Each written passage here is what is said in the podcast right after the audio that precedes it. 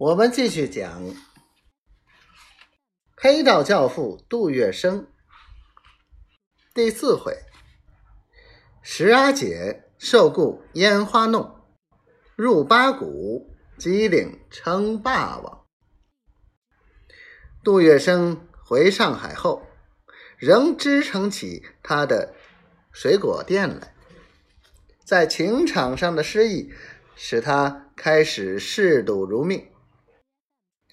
掷骰子、压单双、推牌九、搓麻将，他无所不干。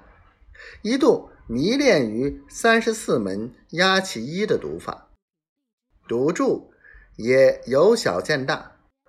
渐渐的，到了他一天不吃不喝可以，一日不赌却难以度过的境地了。杜月笙与小瘪三们相依为命。日子过得很苦，但是他是个富有心机的人，常常出些坏主意，教唆小瘪三们混饭吃。身边无钱，他就喝令他的瘪三伙伴把裤子脱下来，让他拿去当了下赌场，输光了赎不回来，让他们穿自己的裤子出去，自己却躺在被窝里睡觉。一天，杜月笙又带着几个哥们儿在十六铺码头游荡。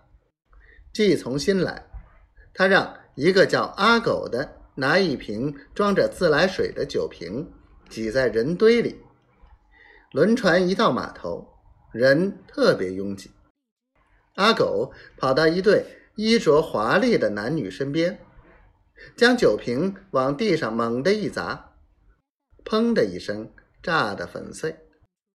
随后，阿狗随手拉住那个女的衣角，大声嚷道：“好啊，你把我的酒给碰碎了，你不赔，小爷今天跟你拼了！”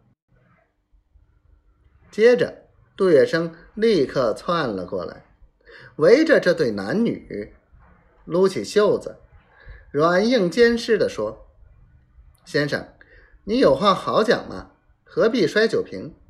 这个小师傅替人做生意，这酒哪赔得起？先生，你看怎么办吧？他边说边往那女的身上靠去。那女的吓得浑身发抖，惊慌不迭的从手提包里拿出几张钞票扔下，拖着男的就走。杜月笙拾起钞票，微微一笑。用手指蘸着唾沫数了数，啪的一声，在手背上一弹，抽出一张给阿狗，随后扬长而去。